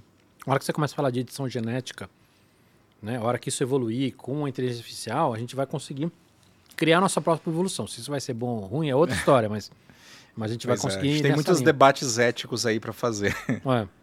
Eu, mas eu acredito nisso. Eu acredito que eu acredito que, evolu que a inteligência artificial é inevitável. Ela vai acontecer. A gente vai ter que aprender a lidar com ela de uma forma saudável, senão eh, exterminador do futuro está aí, né? Uhum. E, e, e, é bem realista. Eu acho que pode acontecer mesmo. Matrix e afins. É, então, mas eu acho que a, nós podemos coevoluir com a, com a inteligência artificial para chegar em novos níveis que a gente não imagina que possam existir hoje. Então, eu acredito no transhumanismo. Uhum. Eu acho que é o futuro. Eu acho que a gente tem que olhar com bons olhos isso, mas a gente tem que tomar cuidado e ter uma discussão ética muito boa ainda de quais são os limites que a gente vai permitir para isso, para esse tipo de modificação. Né? Legal. Você, um, uma das suas linhas de estudo é estudar a vida em ambientes inóspitos, né? Em ambientes extremos. Sim. O que, que tem hoje aqui? Assim, vira e mexe a gente descobre alguma coisa nova, né? De, Sim. sei lá, teve agora há pouco tempo, há poucos anos, aquela. Acho que era um fungo em Chernobyl. Sim. Estava se alimentando de, de radiação. Exato. O que, que, era exatamente? Ele se alimentava de radiação ou a radiação não fazia mal para O que, que era o ele, esse fungo e outros, eles, eles basicamente o que a radiação faz é produzir, é quebrar a água. Então ela fragmenta a água fazendo radiólise da água e ele usa a energia liberada nesse processo de radiólise no metabolismo. Ou seja, era, é como se ele fizesse uma, uma como se fosse uma planta, só que em vez de se alimentar com a, com, com a luz solar, com a luz solar ele está se alimentando da, da radiação. Tem uma outra bactéria que a gente estudou de uma mina do, da África do Sul, uhum. uma mina de ouro da África do Sul, que também se alimenta de radiação por esse processo. A radiação quebra a água, faz radiólise. E era radiação ionizante também? Radiação ionizante de urânio. Tá. Essa, essa do, do, do coisa era plutônio, né? É. Mas dá na mesma. No fundo, o resultado é o mesmo. Então, no fundo é a mesma porque são, é, as duas são raios gamas ou não? As duas são gama. Tá radiação mais energética que raio-x. Uhum. Então, ele quebra a água, produz o que água oxigenada, peróxido de hidrogênio. Esse, esse peróxido de hidrogênio interage, no caso da bactéria da mina, com depósitos de enxofre, produzindo sulfato, e a bactéria consome esse sulfato. Ela é uma bactéria redutora de sulfato. E assim ela produz energia. Então ela conseguiu viver por milhões de anos dentro de uma mina sem nenhuma fonte de carbono ou de energia, só sobrevivendo da radiação. Agora, Douglas, essa de, essa de Chernobyl, de onde surgiu esse fungo? Ele já estava lá? Ele já estava lá. Ele foi simplesmente selecionado. Então, simplesmente um então, ambiente... mas esse fungo ele já estava aqui, por exemplo? Provavelmente. Uma das bactérias mais resistentes à radiação, a chamada Deinococcus radiodurans, é uma bactéria que vive na nossa pele. É muito bom o nome. Deinoc... nome de personagem de joguinho. Como é que é? Deinococcus. Uma Deinococcus radiodurans. É, muito bom, cara. Ela, ela existe na nossa pele. Uhum. E se você fizer uma seleção usando radiação ionizante, você vai ver que só ela vai crescer. E ela, tem, ela é capaz de sobreviver a doses de radiação é, mil vezes mais do que um ser humano conseguiria sobreviver. Para que, que serve isso? Por exemplo, se eu. Primeiro, obviamente, para lixo tóxico, né? De repente eu poderia usar esses caras para limpar a natureza. Esse, essa é uma das propostas. É, para fazer para fazer casinha em Marte. A gente está propondo usar exatamente os mecanismos de sobrevivência e de resistência à radiação para transferir eles para outros organismos que sejam mais úteis. Por exemplo, organismos que vão produzir oxigênio e sejam resistentes à radiação, fazendo engenharia genética. Mas antes de chegar na engenharia genética, se eu tivesse esse fungo dentro de uma, de uma parede em Marte ou, ou na Lua, isso já deixaria o astronauta mais protegido, por exemplo?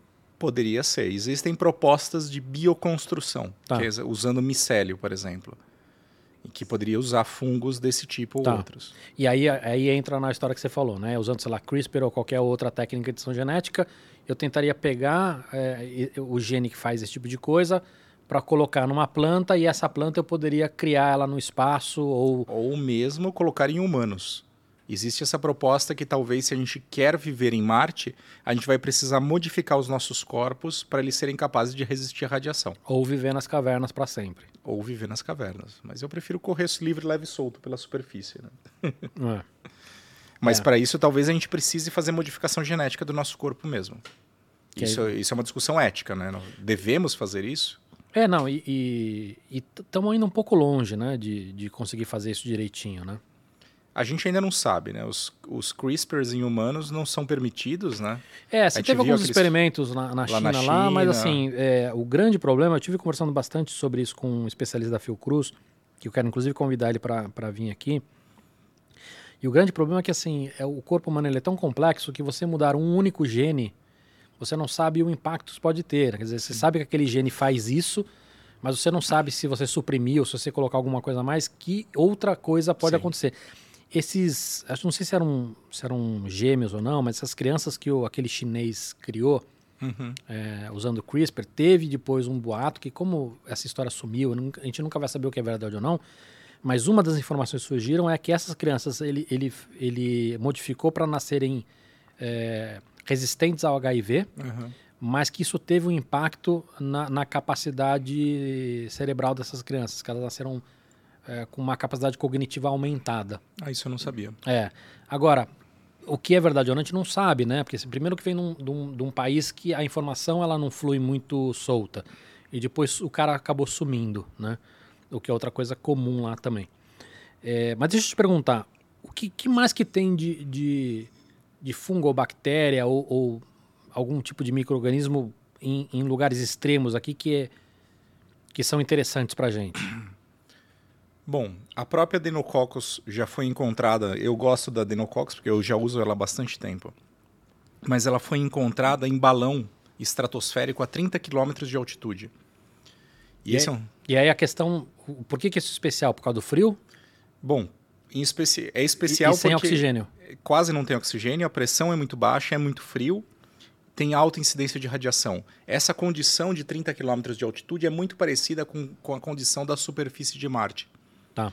Então a gente, o nosso grupo vem lançando balões estratosféricos para usar esse ambiente como um simulador natural de Marte. Legal. Porque ela não tem muito oxigênio, ela não está protegida pela atmosfera, então ela está sofrendo muita radiação. Sim. O, o fato de ter pouca pressão, o que que... É um problema porque você desseca, você perde água. Tá, Então ela tem que ser capaz de sobreviver à dessecação, à perda de água. entendi. o que é um estresse biológico muito grande. É só olhar os desertos. Os desertos secos quase não têm vida exatamente por isso, né? Então tem que imaginar que é um deserto que existe lá em cima também. Que mais? De, de temperaturas altas tem bastante, né? De temperaturas altas tem bastante, tem vários que vivem em vulcões, em fontes hidro- hidrotermais. A gente tem que sempre lembrar da termos aquáticos, que é a bactéria que foi, da onde foi isolado, é um, é um extremófilo, da onde foi isolado a proteína que se usa, a enzima que se usa para fazer o PCR. Uhum. Então, se a gente faz PCR hoje, é graças a um extremófilo também. Mas, vamos lá, tenta explicar para um leigo como é que saiu de um e chegou no outro. O que, que a gente descobriu nesse cara que permitiu a gente fazer esse tipo de exame? O... a- essa bactéria, a termos aquáticos, ela vive em temperaturas muito grandes e ela tem a propriedade de conseguir fazer cópias do DNA dela, porque quando a bactéria se reproduz ou se ou enfim, quando ela se reproduz, ela tem que fazer cópias do DNA. E para fazer uma cópia do DNA, ela precisa de uma maquinaria, de uma máquina. Essa máquina é uma enzima. E as enzimas, como toda máquina, têm uma temperatura ótima de funcionamento.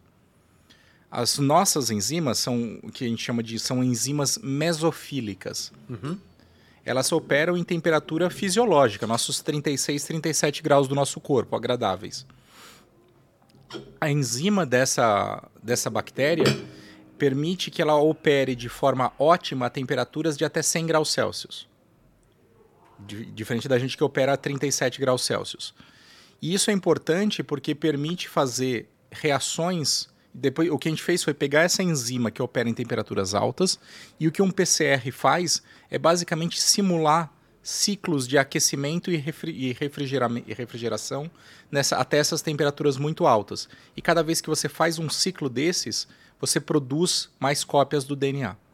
Por isso você precisa de uma proteína, de uma enzima capaz de, de lidar com essas temperaturas altas. E só usando um extremófilo é que isso foi possível. Entendi. As extremozimas. Mas tem outras coisas mais mundanas, como, por exemplo, fazer fermentação é, de, de açúcar em temperaturas mais altas ou mais baixas, uhum. depende. Eu, eu, tenho, eu, eu, trabalhei num processo de patente lá no nosso laboratório, é, selecionando uma enzima de uma bactéria, de, um, de uma levedura da Antártica que é capaz de fazer fermentação em temperaturas baixas. Isso é bom porque na indústria, se você consegue operar em temperaturas mais baixas, você precisa, você precisa de menos gasto energético para manter a sua planta funcionando, o que diz que é mais barato. É. Esse cara aqui, o, o, o, Wagner, sofreu muito com essa história, né? Por causa é. do mofo do, do, queijo branco, na, na temperatura que ele tá lá, né? Para fazer a, a, Ele sofreu bastante para conseguir acertar e, e, e fazer o, o, queijo direitinho. Deixa eu te perguntar uma coisa. Você falou da, da Antártida. Você fez algumas exposições já, umas, umas exposições. Expedições. Umas expedições. Você também fez uma exposição, não quero falar sobre isso também. Mas é, é, você fez algumas expedições. Sim. Você foi para lá? Eu fui para a Antártica em 2014 e 2015. Fazer faz o quê? uns anos. Fui fazer coletas de micro-organismos uhum. e também usar o ambiente antártico como um simulador de Marte. Então a gente, a gente expôs micro-organismos nas condições da, Antár da Antártica para testar a resistência deles naquelas E quais são as condições lá? Frio, basicamente, ou não tem outras coisas? Frio, alta incidência de radiação ultravioleta. Tá. A gente está debaixo da, do buraco, do da, buraco camada da camada de ozônio. Ainda está? Ainda está. Então tá. a incidência de radiação lá Mas ele é fechou bastante, alta. né? Fechou bastante. Mas a radiação ainda é muito mais intensa do que aqui, por exemplo. Tá. Então é basicamente frio e alta incidência de radiação ultravioleta e baixa disponibilidade de água. Apesar de ter muito gelo, como a temperatura é muito baixa, a água não fica disponível para o micro, microorganismo. Porque ela está congelada. Porque ela está congelada. Tá. Então é um deserto seco e frio. Quero dar dois passos para trás. Como é, que, como é que você faz para ir lá? Porque não, não, não é comprar passagem. Hum, bom, dá para comprar passagem. Existem, Tem? existem empresas comerciais que fazem voos para a Antártica. Existe turismo na Antártica. Uhum. Existe, é possível. Mas se você quer fazer uma expedição, participar de uma expedição científica, Aqui no Brasil você tem que fazer parte do Programa Antártico Brasileiro. Então existem editais que o, que o CNPq lança para você submeter propostas para fazer estudos na Antártica. Uhum. Então você precisa ter um projeto aprovado nesse edital, fazer parte da equipe, e uma vez que você faz parte da equipe, você tem que fazer o treinamento pré-antártico, chamado TPA, que é dado pela Marinha do Brasil, que é uma semana super divertida. Imagino. Não, deve ser é super legal. É, é, divertido, mas é pesado. Sim, imagino. É um treinamento ser... militar, né? Enfim. E é sempre, sempre acontece alguns choques aí de cultura entre militares e cientistas, né? É sempre interessante ver esse tipo de Por interação. Quê? Militar é feito para seguir ordens, né? E seguir regras, e cientistas são feitos para questionar ordens e regras. e você coloca os dois juntos, é interessante. Mas é, é, um treinamento, foi muito enriquecedor. Então você faz o treinamento pré-antártico e uma vez com o treinamento você é habilitado a participar de uma expedição. Daí você tem que esperar liberar a vaga e, e faz parte da expedição. E a expedição em si depende da expedição, porque você pode ir para ficar na base brasileira, tá. Para ficar embarcado nos navios. O Brasil tem navios antárticos. E aí você só desce, mas dorme no navio, é isso? Isso, exato. Desce para fazer coletas, experimentos volta. e volta para o navio ou você pode ficar acampado. São os três tipos de, de possibilidade. Eu fiquei na base. E o acampado é, é próximo da base ou não? Não, na verdade não. Eles são lança, o navio lança os lança acampamentos nas diferentes ilhas oceânicas tá. que ficam perto da Península Antártica. Uhum. E lá são feitos os experimentos. E tem a outra possibilidade que é participar de e todas essas três opções são na Península Antártica, que é a chamada Antártica Brasileira. Uhum. É, o Brasil também tem uma pequena base no continente antártico mesmo. E daí tem uma outra logística diferente para chegar até lá. Legal. Aí você foi para lá, você foi para o deserto do Atacama. Fui para lá, fui para o deserto do Atacama. Aqui no Brasil, é, eu tenho estudado as salinas, as regiões hipersalinas do Rio de Janeiro, regiões ferríferas é, de, da região de Minas Gerais, é, alguns lagos hipersalinos no Mato Grosso, é, região de alta profundidade no, na costa brasileira também. A gente fez mergulhos com submarino é, japonês. E onde mais que eu estou esquecendo? Acho que são esses os principais lugares. Isso é uma coisa que imagino que você goste bastante, porque é ir para campo e. Eu gosto. É uma da. Eu sempre gostei de natureza, acampar. Eu sou escalador, então é um prazer que eu tenho poder aliar aquilo que eu gosto desde sempre com o meu trabalho. Então é um prazer imenso eu ir fazer esse tipo de pesquisa. Você sonhava em ser astronauta, não? É, eu, eu entrei para a ciência por causa disso. É né? mesmo? É. Eu entrei para a ciência porque eu queria ser astronauta e era o meu sonho. E quando eu estava no colégio. É incomum, né, para brasileiro isso? Não, não é tão comum ser. É, a gente não tem muita referência aqui É, no Brasil, né? Tem. A gente não tem essas referências. Mas era o meu sonho, enfim, eu via filmes e era apaixonado por isso. Você tem que idade? 38, 39. Tá, então você não, não pegou a corrida espacial. Não. Não, eu sou da época do, do ônibus espacial, né? Do ônibus espacial, do início da Estação Espacial Internacional. Então já é bem mais recente. Mas quando eu era, quando eu, quando eu era jovem, ainda eu estava no colégio, eu tive a oportunidade de ir para os Estados Unidos fazer um acampamento espacial, o Space Camp, Uhum. que a NASA organiza. E eu fui três vezes para lá. E lá eu aprendi que se eu quisesse ser astronauta, as opções no ônibus espacial era ser piloto, mas para ser piloto precisava ser americano nato, ou ser Porque você, especialista. porque você tem que ser militar, né? Tem que ser militar, tem que vir da carreira militar. Uhum. Ou você pode ser especialista de missão. Especialista de missão é quem faz os experimentos É um propriamente. cientista. que é um cientista. E daí eu falei, ah, então eu posso ser um astronauta sendo cientista. Então eu falei, beleza, então eu vou ser cientista. E daí eu segui minha vida e no colégio eu me dei bem, principalmente com a área de exatas, e acabei decidindo para ir para física e comecei minha carreira aí pela USP na física. Legal. Você você está fazendo, eu falei de exposição, você, trabalhou para uma exposição agora que está rolando no Santander, é isso? Exato. Lá no, no Farol, né? Tá acontecendo, tá acontecendo uma exposição no, no Farol Santander, que é a Futuro Espacial, Uhum. que conta a história dos próximos passos da exploração espacial na Lua, que é o projeto Artemis, e em Marte. E dia 26 de agosto a gente inaugura uma outra exposição no Shopping Eldorado, que é a Space Adventure, Legal. que conta os 50, 50 e poucos agora anos de conquista da Lua. Então é o, é o legado espacial. O que, que tem lá no Santander? O Santander é, tem basicamente informação. É uma, é uma exposição multimídia sobre a explo- exploração espacial. Então tem é, réplicas dos rovers, dos foguetes, dos trajes Legal. E muita informação São multimídia. bem feitas as réplicas, estão legais? São bem feitas, são muito, são muito bem feitas. E sua participação nessa exposição foi o que exatamente? Eu sou o curador técnico das Legal. exposições. Então, basicamente, todo o conteúdo que está lá foi passado por mim. Esse trabalho foi pela véspera ou não? Não, não foi pela véspera. Esse não foi. E nos, no Eldorado já é uma exposição diferente. Nele a gente tem mais de 300 itens originais da NASA que vieram para o Brasil, Putz, que legal. que acabaram de chegar, estão no Porto de Santos. E você vai botar a mão nesses, nesses brinquedos ou não? Eu já botei quando eu fui- tive a oportunidade de ir nos Estados Unidos e no depósito. Vestir a roupinha escondida ali. Quase isso. Mas eu peguei a bota do, da, que foi usada na Apollo, suja de poeira lunar ainda na mão. Legal. Tive a oportunidade de fazer isso. E isso tudo vai estar disponível aqui no Eldorado também para todo mundo. Todo mundo Quando que é? Começa 26 de agosto. Legal. Muito bom. Muito legal mesmo. E você está acompanhando os, a corrida espacial atual ou não? SpaceX. Um pouco, sim. O que, que você acha, hein? Olha, eu acho que é inevitável. Isso que é o fato. Eu acho que essa, o New Space aí veio para ficar. Eu acho que as empresas cada vez mais vão ter um papel importante no, no processo da corrida espacial. A gente está vendo isso acontecer. Eu acho que a gente só vai voltar para a Lua baseado na, nisso.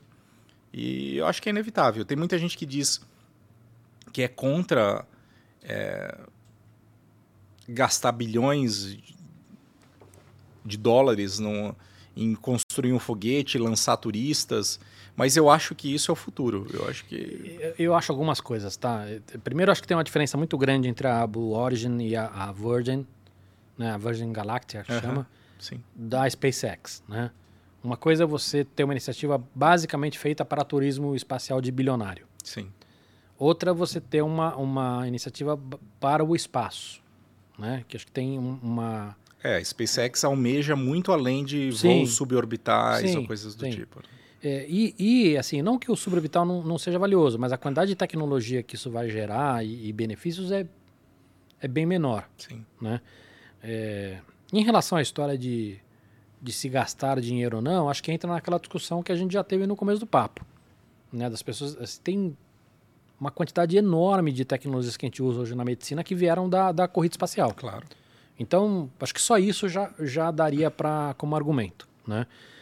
É, mas o que, o que me preocupa nessa história, e que é um artigo que eu escrevi para o UOL agora essa semana, que foi, foi publicado hoje, é a discussão de quem é dono do espaço. E se não tem dono, ele não tem regra, porque isso ainda está uma bagunça muito grande. Saiu, eu, eu escrevi esse artigo porque saiu agora a notícia que o, o, o Elon Musk fez um acordo com uma startup canadense para fazer um outdoor no espaço. Ah, eu vi isso. E aí você já dá um nó no estômago quando você escuta isso, né? Quer dizer, putz, é. Não, né? Bom, a Starlink já está atrapalhando a astronomia. Então, isso que eu ia te perguntar, assim, vo- você tem eh, uma quantidade de satélites muito grande, assim, antes, sei lá, alguns anos atrás, a gente tinha aí cerca de, depende do que a gente chama de satélite, né, que tem os grandes, tem os, os, os CubeSats, são os pequenininhos, mas Sim. a gente está falando aí cerca de 4 mil, 5 mil satélites. Ele tem autorização para lançar 42 mil, só que ele é uma empresa. Né? E aí você tem a outra que vai lançar mais 3 mil, a outra vai lançar mais mil, e outra coisa, nós estamos em 2021. Daqui 10 anos, a gente vai ter outras empresas. Então, qual é o limite para isso? É, A, a- a dúvida é- essa, essa discussão sobre legislação espacial, ela precisa evoluir muito rapidamente, não? Ah, com certeza. Com certeza. A gente está se deparando com novos problemas que antes não existiam, né? Teve Essa um, questão. um- não sei se foi um europeu, Focas, não sei se você chegou a ver isso, que o cara falou que era dono de Marte, alguma coisa assim. Ele falou que era dono de um planeta. Acho que era um italiano.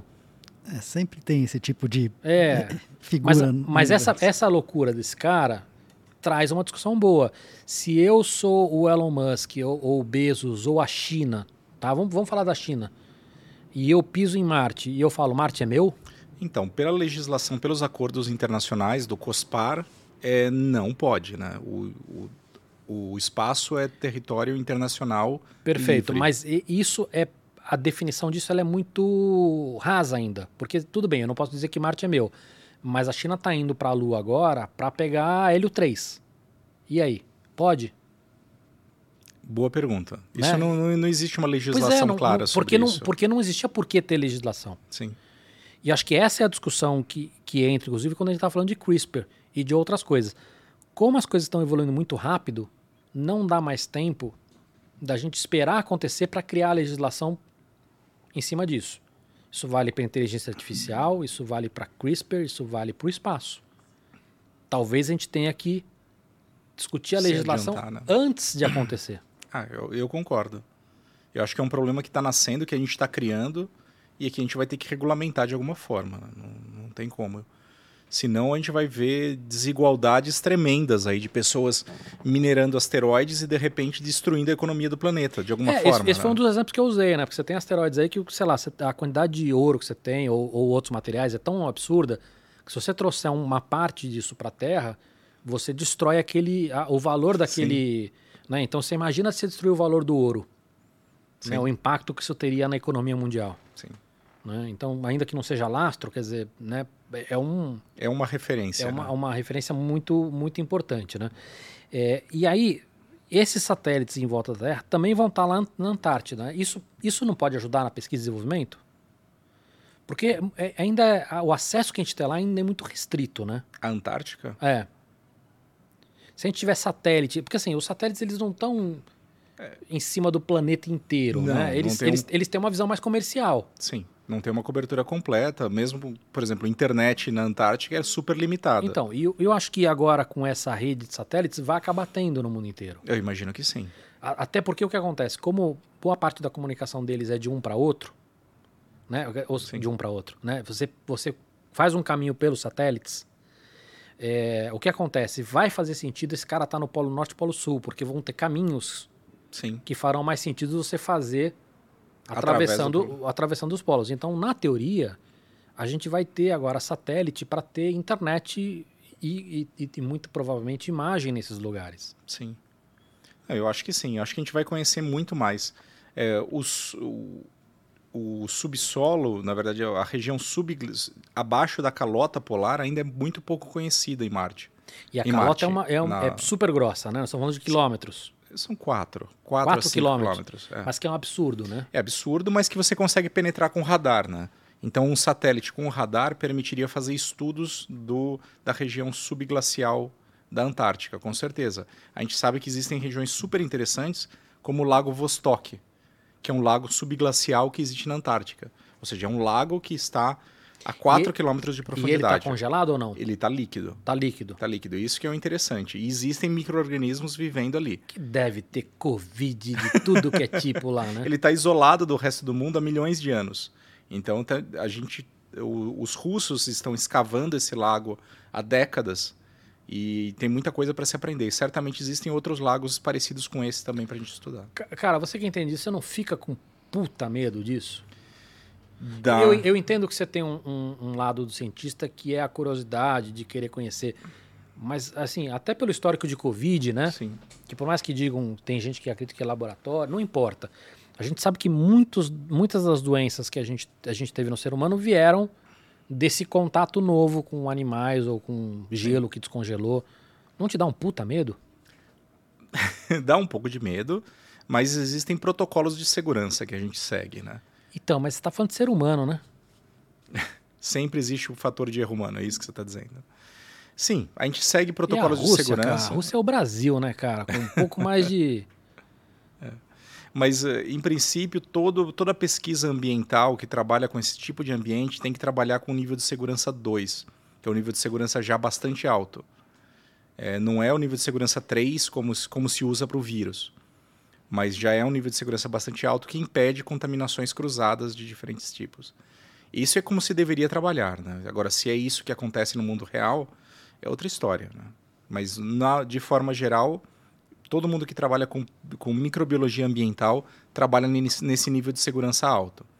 Mas quando você fala de extremófilos também, normalmente esses organismos eles são tão adaptados a viver nesse ambiente extremo Uhum. que quando você traz para o ambiente mesofílico, ele não consegue sobreviver.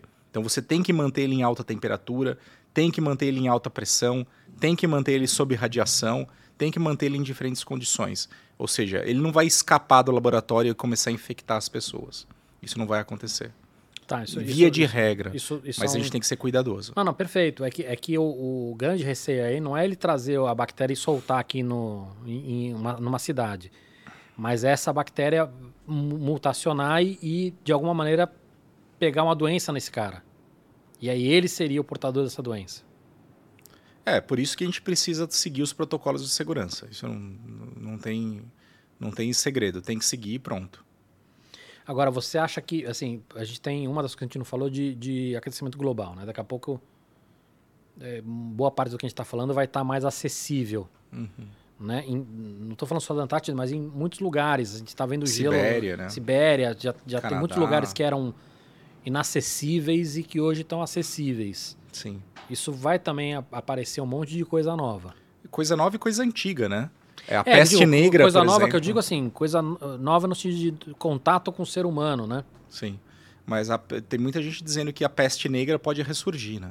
Você Porque ela está congelada ela tá algum congelada lugar. na Sibéria e tá pronta para voltar à vida. Então, então é um problema. Tem que, tem, que- isso é, é premente, vai, já está acontecendo, né?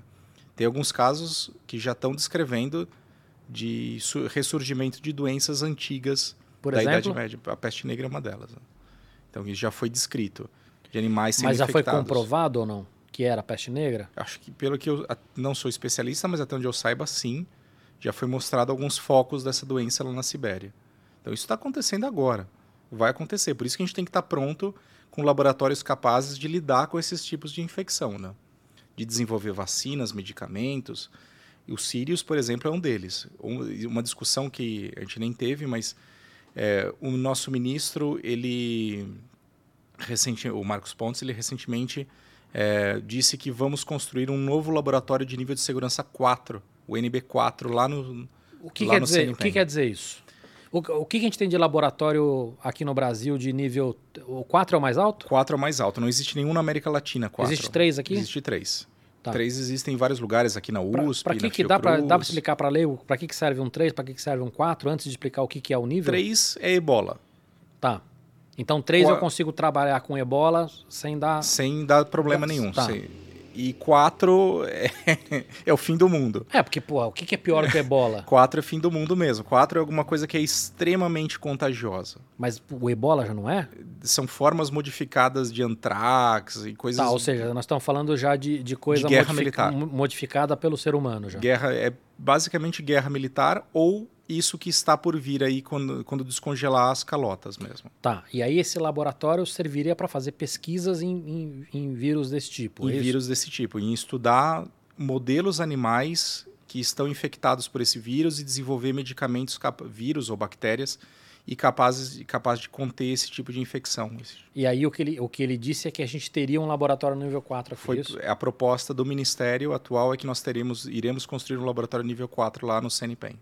Isso deve acontecer CNPEM nos próximos é, é onde está ali o Sirius, é, é onde está o Sirius. É o grande laboratório, é o grande centro de pesquisa onde está o Sirius, que é um dos laboratórios nacionais que existem. Legal. Então em breve vamos é... ter esse novo. Para quem está escutando e quer visitar o Sirius, dá?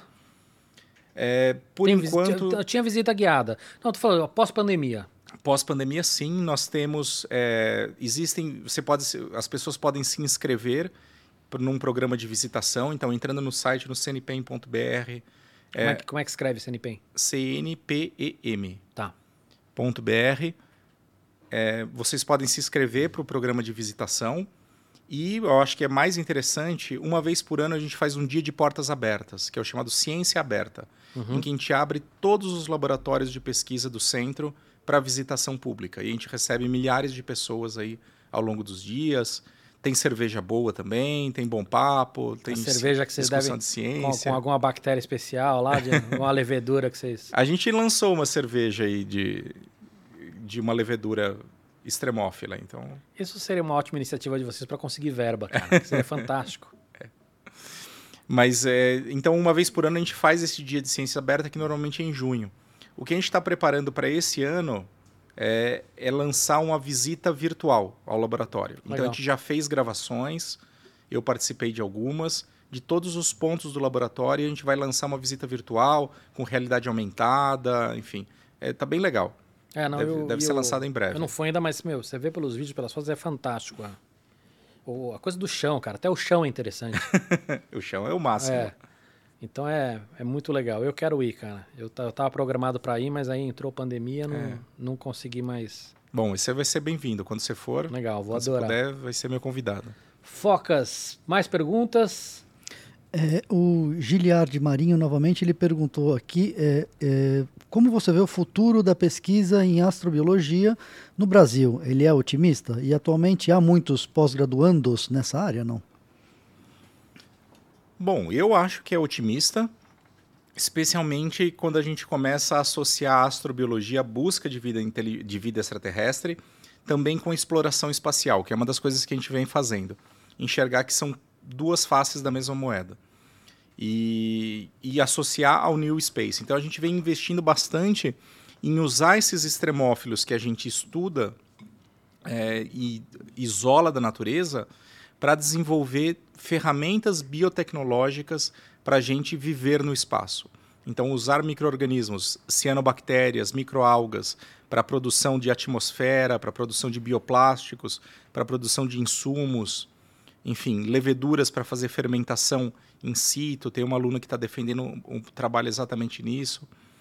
Então, a gente, o que a gente vem fazendo é isso. A gente estuda os organismos do ponto de vista de ciência fundamental, para entender como eles funcionam nos ambientes extremos, mas a gente também está procurando aplicações em exploração espacial. E eu vejo nisso um nicho muito grande que o Brasil poderia investir cada vez mais. Não só porque é interessante, mas também porque dá dinheiro. Sim, comercialmente, Comercialmente Brasil é é importante. E eu acho que a gente tem que procurar enriquecer o país. Legal. De muitas maneiras. Muito bom. Focas, mais alguma?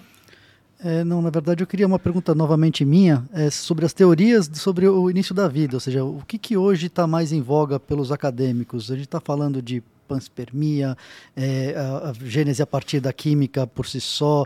É, o que, que, o que, que hoje é, é mais aceito ou é mais defendido por quem estuda esse tema? Bom, depende para quem você pergunta também. Existem os seus defensores. É, aí. quando você fala de que pergunta, tem muito a ver com a área desse cara ou não? Se esse cara é mais para É. química, mais para. Exato. Um astrônomo vai preferir mais a panspermia, provavelmente, que é Explica ori- para o leigo o que, que é. Panspermia é a teoria que diz que a vida, quando surge em um determinado planeta, ela pode se transportar para outro planeta. Transportar não teletransportar, Sim. mas ser transportada por meio de impactos de asteroides ou cometas que arrancam pedaços de um planeta com as bactérias e esses pedaços viajam pelo espaço e acabam caindo em outro planeta, disseminando a vida nesses outros lugares. Ou Isso é a seja, panspermia. A gente poderia ser ET já. A gente poderia ter uma ascendência extraterrestre, né? E assim como talvez as bactérias em Marte poderiam ser terrestres. Uhum. A gente faz panspermia quando a gente lança nossas sondas. As nossas sondas espaciais, Sim, elas vão contaminadas, Não né? tem como ir descontaminada, Então né? elas sempre vão.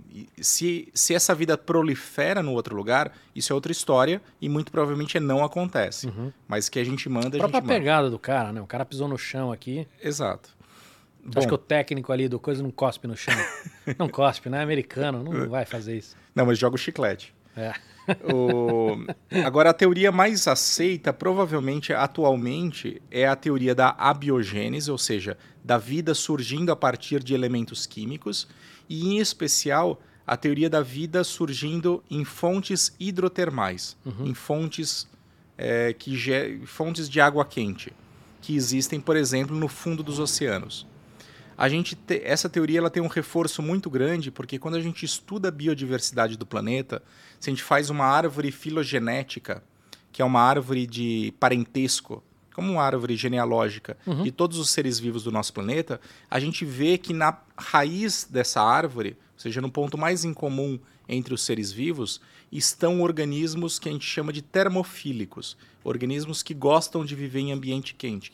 O que mostra que talvez a raiz da vida no nosso planeta seja num ambiente quente. E alguns desses ambientes quentes são as fontes hidrotermais submarinas, em especiais é o que a gente chama de fontes alcalinas submarinas. Eu acabei, inclusive, de publicar um trabalho de revisão sobre essas fontes hidrotermais e a gente vem mostrando que elas são um ambiente perfeito para que a química de elementos simples se funda e gere moléculas cada vez mais complexas. Então, as primeiras etapas da origem da vida talvez estejam realmente nas fontes hidrotermais submarinas e é um campo de pesquisa imenso aí que a gente tem para fazer de pesquisa teórica, de pesquisa experimental para tentar simular esses ambientes e de pesquisa de campo, porque existem fontes reais que a gente pode mergulhar e É isso que eu ia perguntar, porque assim, as que a gente escuta falar estão uma, uma profundidade muito grande. Tem, existem algumas que não estão em, em profundidade. Existem. E, e, em especial, tem algumas que ficam próximas ao Triângulo das Bermudas, aqui no Oceano Atlântico. Lugar bom. lugar fantástico. que, que estão só a 700 metros de Ou profundidade. seja, super acessível para É. pesquisa. chama se chama o campo de o campo de campo hidrotermal de Lost City da cidade perdida Bom, bom nome. muito bom. Muito legal. Focas, obrigado pelo apoio. Fernando também. Douglas, adorei. Espero que a gente volte a conversar. Quero ter você de volta aqui. Quero agradecer também o pessoal que, que ajudou aqui, Ribeiro Fiorentino, com esses queijos maravilhosos. Você gostou? fantástico todos são maravilhosos fiquei, fiquei muito, muito impressionado eu vou fazer o farnelzinho aqui e levar É, pra casa Pode fazer, porque, meu, vale muito a pena. E o Igor Ivinho também, que, que trouxe vinho pra gente aqui. E quem ficou até agora com a gente, muito obrigado. É isso. Valeu, gente.